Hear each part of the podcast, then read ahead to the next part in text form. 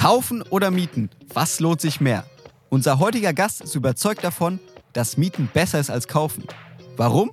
Darüber sprechen wir hier. Willkommen bei Money Mindset. Ich bin Leo Ginsburg.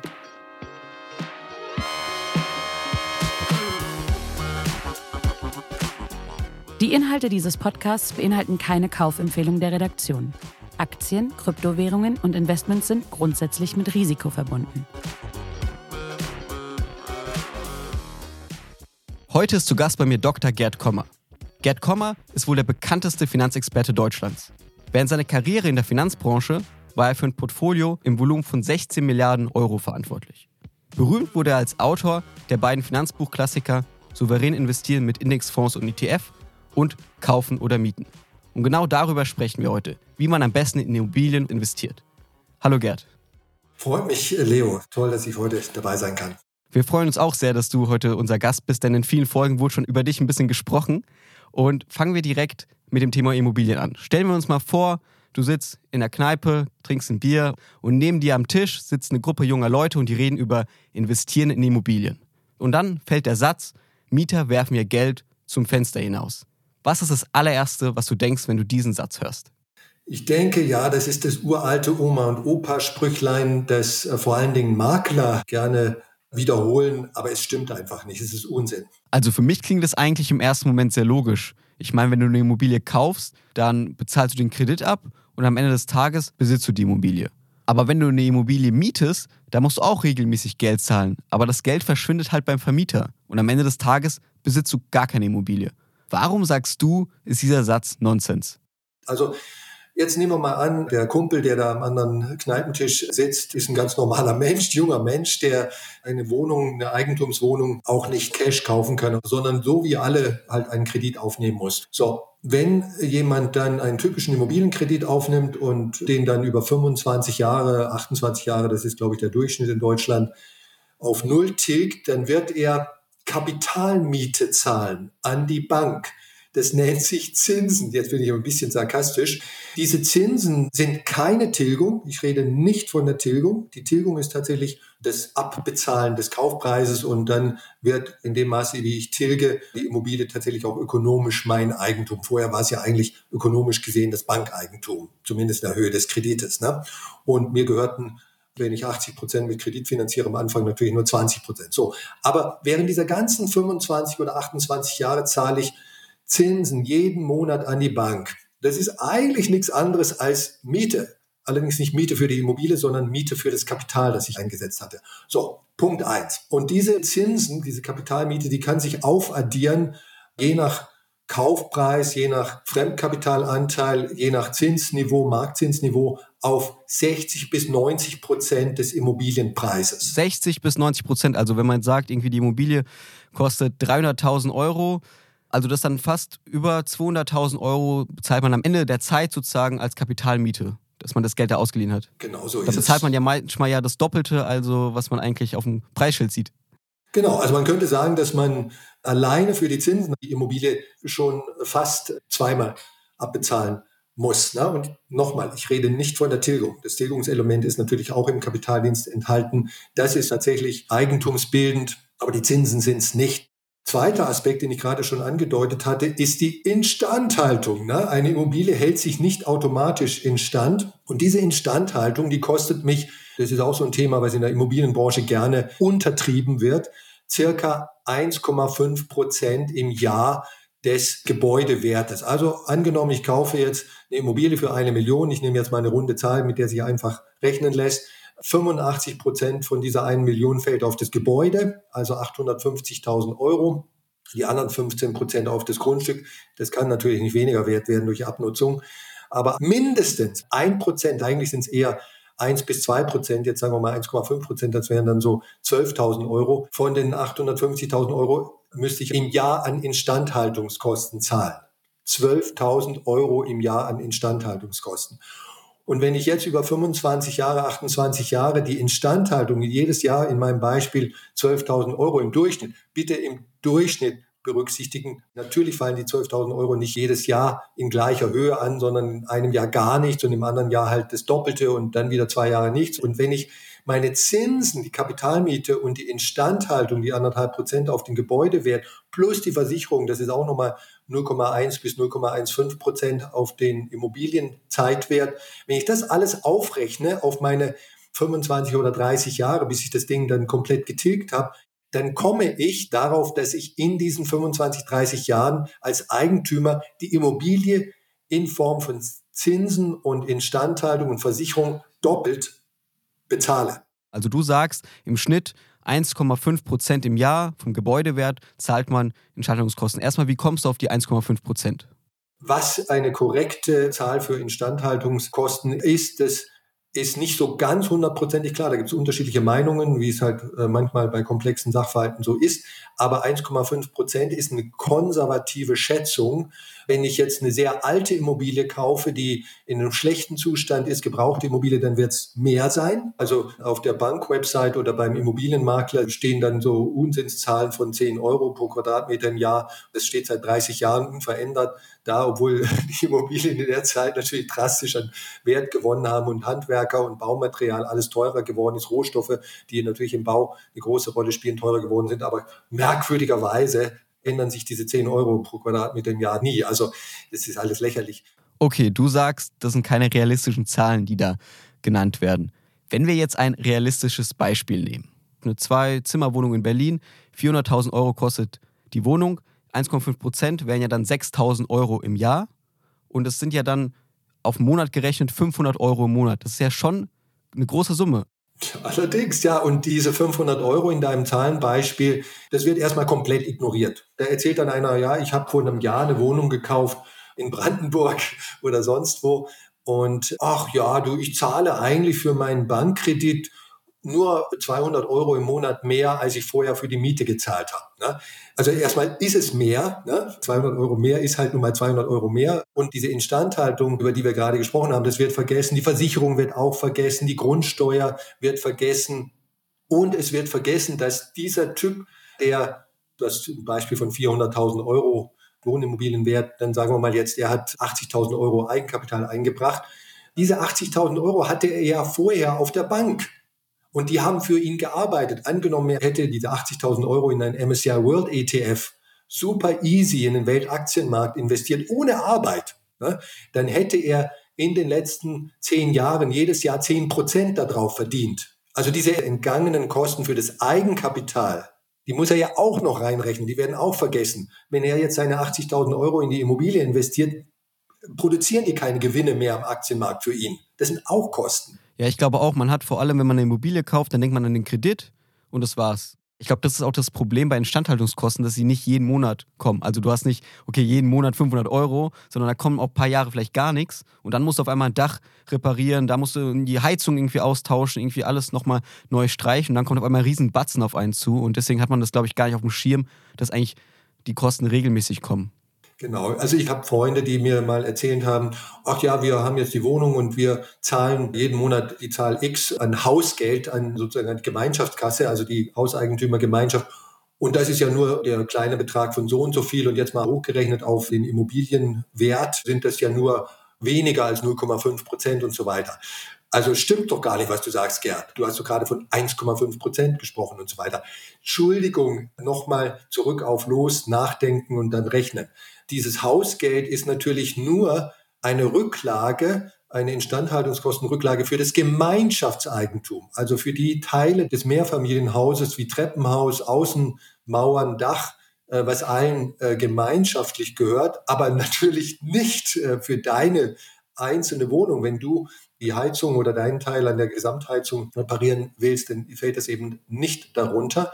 Und dieses Gemeinschaftseigentum ist äh, bei einem Mehrfamilienhaus typischerweise deutlich weniger als die Hälfte des Gesamtwertes der Immobilie. Und dann kommt noch hinzu, dass dieses Hausgeld von der Eigentümergemeinschaft als Schätzung für in die Zukunft gerichtete Kosten überwiegend zu niedrig angesetzt wird. Wenn es dann wirklich losgeht mit dem tatsächlichen Geld ausgeben, muss dann nachgeschossen werden. Also dieses Hausgeld ist bitteschön keine Richtgröße für eine realistische Zahl. Also wäre es auf jeden Fall gut, wenn man eine Immobilie hat oder eine Immobilie kaufen will, neben dem Hausgeld noch für sich selbst einen Puffer aufzubauen. Warum denkst du, haben die Leute Instandhaltungskosten nicht auf dem Schirm? Ja, also einen Grund hast du schon genannt, weil diese Kosten tatsächlich nicht jeden Monat anfallen, sondern sehr, sehr unregelmäßig. Jetzt könnte ich sogar hingehen und sagen, das Argument habe ich auch schon oft gehört, ist auch sehr drollig. Ach, ich muss ja diese Instandhaltung nicht bezahlen. Und ja, du musst sie nicht bezahlen als Eigentümer. Du könntest tatsächlich 20 Jahre lang fast gar nichts ausgeben, also gar nichts im wörtlichen Sinne ist nicht möglich, weil es äh, bestimmte Dinge gibt, Notfallreparaturen, Wasser, Rohrbruch und so weiter. Also da, da hast du keine andere Wahl. Aber man könnte diese 1,5 Prozent natürlich auf ein Drittel davon reduzieren. Dann wohnst du aber in einem Gebäude, in einer Wohnung, die allmählich zur Bruchbude wird und dementsprechend eine wesentlich schlechtere Wertsteigerung hat. Also mit anderen Worten, jeder Euro, den du nicht in Instandhaltungskosten investiert, geht runter vom Verkaufspreis, vom Wert deiner Immobilie. Also hier ist linke Tasche, rechte Tasche. Alles, was du nicht in die Instandhaltung reinbutterst, reduziert den Wert deiner Immobilie.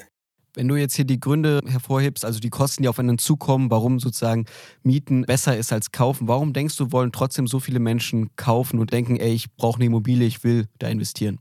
Also ein Aspekt ist, dass Menschen falsch glauben, Miete sei Geld zum Fenster hinauswerfen oder dem, dem Vermieter Geld in den Rachen stopfen. Das, das ist Nonsens. Das zweite ist, dass eine Immobilie, äh, insbesondere selbstgenutzte Immobilie, ist natürlich immer auch eine Konsumentscheidung, eine Lifestyle-Entscheidung das Trennen von Investment, Schrägstrich Altersvorsorge auf der einen Seite und auf der anderen Seite Konsum- und Lifestyle-Entscheidung, das ist möglich, aber, aber im sozusagen konkreten Einzelfall sehr schwer auseinander zu dröseln. Wenn man Umfragen macht unter Menschen, äh, bitte hier ankreuzen von diesen 20 Kaufmotiven für eine selbstgenutzte Wohnimmobilie, welche fünf sind dir am wichtigsten? Das, solche Umfragen werden laufend gemacht, dann kommt praktisch als regelmäßiges Ergebnis heraus, dass die vier oder fünf Top-Gründe dafür, eine selbstgenutzte Wohnimmobilie zu kaufen, ökonomische Gründe sind, keine Lifestyle-Gründe. Ne? Also zum Beispiel, ich möchte fürs Alter vorsorgen, ich möchte im Alter mietfrei wohnen, ich möchte mich gegen Mieterhöhungen schützen und solche Dinge. Und macht man das, also wenn man eine Immobilie kauft, sorgt man dann fürs Alter vor? Ja, das tut man. Also mit jedem Investment, ob du jetzt dir eine Porsche-Sammlung zulegst oder Bitcoin oder eine Eigentumswohnung kaufst oder ETFs, also das ist ja alles eine Form von Altersvorsorge, sind nicht alle gleich gut, aber es ist eine Altersvorsorge. Und natürlich sind selbstgenutzte Wohnimmobilien eine normale Form von Altersvorsorge. Aber ob sie die beste sind, das ist zu bezweifeln. Und das glaubt halt ein großer Teil der Bevölkerung. Jetzt sprechen wir mal über die Alternativen, weil zum Beispiel, wenn du ein Mieter bist, okay, du sparst die Kosten, du hast dein Mietverhältnis, aber du musst jetzt nicht an Instandhaltung denken, an Kapitalmiete denken. Und am Ende des Monats hast du auch ein bisschen mehr Geld übrig als der, der jetzt die Wohnung gekauft hat. Aber am Ende des Tages hat der Käufer natürlich irgendwann eine Immobilie. Und der, der mietet, hat am Ende des Tages ja nichts. Warum ist es dann trotzdem besser, irgendwie zu mieten in deinen Augen? Werbung. Du willst investieren wie die Profis? Linus Digital Finance bietet die Lösung. Hier erhalten Privatanleger digitalen und flexiblen Zugang zu renditestarken Immobilieninvestments in institutioneller Qualität. Und das schon ab 50.000 Euro. Dabei steht dir immer ein persönlicher Ansprechpartner zur Seite. Investiere jetzt auf der Linus-Plattform und sichere dir noch bis zum 31. Juli einen exklusiven Bonus in Höhe von 500 Euro. Mehr Infos gibt's unter linus-finance.com/money und in den Show Notes.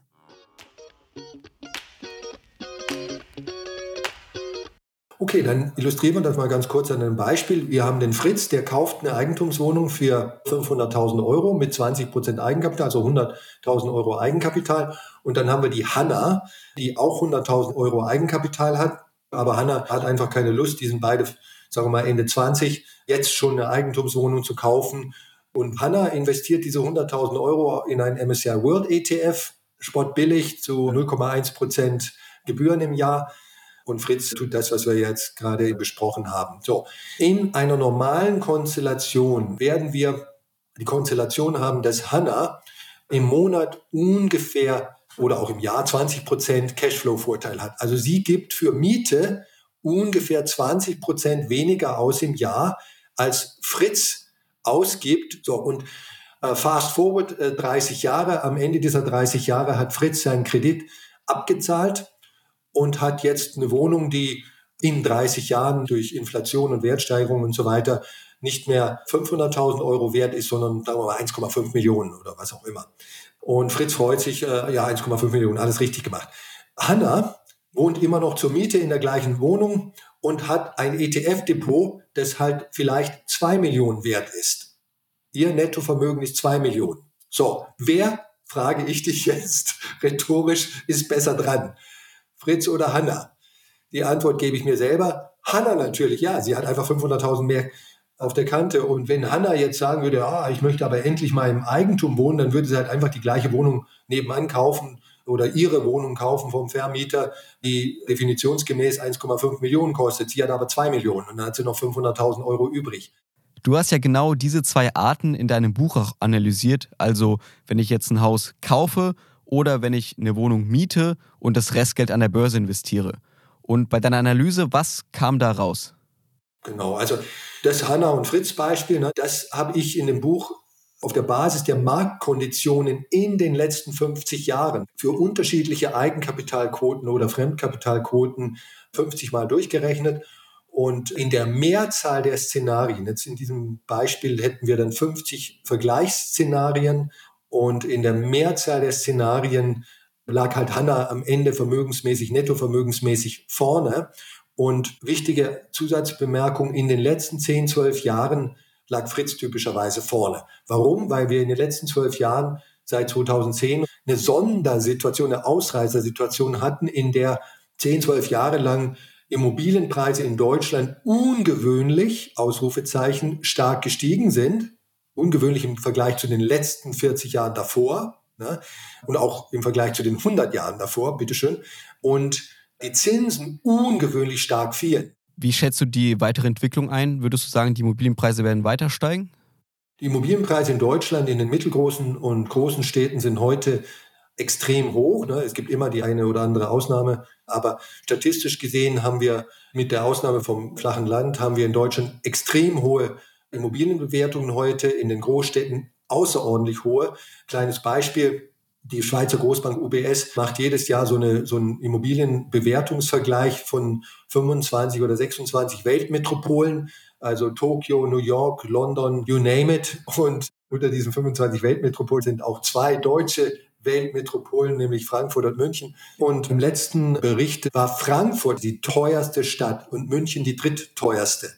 Also Deswegen werden wir in den nächsten zehn Jahren vorwärts gerechnet nicht mehr diese Wertsteigerung haben. Das ist so klar wie Kloßbrühe. Also da, da brauchen wir jetzt kein großer Prognostiker sein. Im Gegenteil, es besteht die Möglichkeit, dass Wohnimmobilienpreise in den nächsten zehn Jahren real inflationsbereinigt sinken werden. Kannst du dir auch einen großen Immobiliencrash vorstellen in Deutschland? Hm, also richtig vorstellen kann ich mir nicht, aber ich würde ihn nicht ausschließen. Ne? 2006 bis 2009 hat es in den meisten westlichen Ländern, Großbritannien, USA, Griechenland, Italien, Spanien Immobiliencrashes gegeben über einen Zeitraum von drei, vier Jahren, also ab Mitte 2006 oder ab Mitte 2007, je nach Land, äh, die Immobilienpreise innerhalb von zwei, drei Jahren um bis zu 50 Prozent gefallen sind. Wenn wir zu der Rechnung zurückkommen, also wenn man sich entscheiden muss, kaufe ich eine Wohnung oder miete ich eine Wohnung, dann sagst du, es aber wichtig, damit man am Ende der Zeit auch sozusagen besser dasteht, dass wenn man eine Wohnung mietet, dass man auch Geld investiert. Also es bringt jetzt nichts, wenn man sagt, ich miete und mache dann gar nichts mit meinem Geld. Genau, also ich muss in den gleichen sauren Apfel beißen wie derjenige, der die Immobilie kauft und deswegen halt nicht äh, jedes Jahr auf die Malediven in den Urlaub fahren kann, zwei Wochen, sondern sagt, okay, dann fahre ich halt in Gardasee. Und wenn man sich jetzt scheidet, okay, ich will investieren, was ist dein Tipp, in was sollte man investieren? Also viele Wege führen nach Rom und den einen Königsweg, den gibt es nicht. Also alles ist irgendwo so ein bisschen ungewiss und, und Prognose und so weiter. Aber wenn man jetzt sagt, okay, ich habe jetzt irgendwie 500 Euro im Monat, die ich sozusagen spare, weil ich nicht so viele Kosten habe wie jemand, der sich eine Wohnung gekauft hat, in was konkret sollte man investieren? Was ist so dein Tipp? Also ich persönlich würde für jemanden, der sagt, okay, ich bin jetzt 27 und weiß einfach noch nicht, wo ich mich in den nächsten zehn Jahren endgültig niederlassen werde, ich habe noch keine fünf Kinder, dann würde ich auf jeden Fall sagen, okay, bleib Mieter und spare in ein MSCI World ETF oder was ähnliches, also breit gestreute Aktien-ETFs. Da muss man kein Aktienexperte sein. Mindestens, wenn du noch jung bist, 10 Prozent deines Nettoeinkommens. Also wenn ich im Monat angenommen 1500 Euro verdiene netto, dann wäre es toll, 150 Euro in einen ETF-Sparplan zu investieren und dann, sagen wir mal, fast forward, zehn Jahre später verdiene ich 2500 Euro netto im Monat, dann immer noch mindestens die 10 Prozent investieren und optimalerweise die 10 Prozent Quote auf 15 oder 20 Prozent erhöhen. Wenn du sagst MCI World, reicht es als ein ETF oder würdest du da noch andere Sachen hinzufügen? Also für jemand, der es einfach machen will und jetzt nicht so viel versteht und auch nicht unbedingt es geil findet, also ständig auf Finanzportalen rumzusurfen und so weiter, würde es reichen. Ne? Es ist auch nicht für jeden gleich am Anfang optimal, zu 100 Prozent in den Aktienmarkt zu gehen. Er könnte auch sagen, die 150 Euro mache ich jetzt 100 Euro MSCI World und 50 Euro auf ein Tagesgeldkonto innerhalb der staatlichen Einlagensicherung. Fußnote 100.000 Euro auf einem Bankkonto werden ja vom Staat garantiert. Da können also die Bank pleite gehen und ich bin trotzdem auf der sicheren Seite. Und wenn jemand mehr Interesse hat, also sagt, okay, nur MSCI World ist mir ein bisschen zu wenig, ich möchte da ein bisschen tiefer reingehen, was wäre so der nächste Step? Im MSCI World Index, also in den ETFs, die diesen Index abbilden, sind bekanntlich keine Schwellenländer enthalten, sondern das sind nur entwickelte Länder wie USA, Deutschland, Schweiz, Kanada und so weiter. Aber eigentlich gehört zum Aktieninvestieren auch in Schwellenländer investieren, wie China, Indien, Brasilien, Mexiko. Und deswegen würde ich auf jeden Fall dann mal ein MSCI Emerging Market ETF dazu tun. Ja, dann haben wir halt schon zwei Aktien-ETFs. Und es gibt ja das Pareto-Prinzip, mit dem und dem Aufwand kann man 80 Prozent des Erfolges schon, schon erzielen. Und wenn ich die restlichen 20 Prozent auch noch haben möchte, muss ich halt schon sehr viel Arbeitsaufwand reinstecken. Und das will halt nicht jeder. Aber 80 Prozent Erfolg ist ja auch schon sehr viel. Dann danke dir, Gerd, dass du hier warst und uns erzählt hast, warum Mieten nicht immer schlechter ist als kaufen und bisschen mit diesen bekannten Floskeln aufgeräumt hast. Wenn ihr wissen wollt, wie Gerd Kommer selbst investiert, was ihr bei ETFs beachten sollt und warum selbst Gerd Kommer überlegt, sich eine Immobilie zu kaufen und eine Ausnahme zu machen, dann solltet ihr auf jeden Fall die Folge nächste Woche hören. Denn dann kommt Teil 2 von unserem großen Interview mit Gerd Kommer. Bis dahin könnt ihr uns gerne auf Instagram folgen. Ich bin Leo Ginsburg. Bis zum nächsten Mal.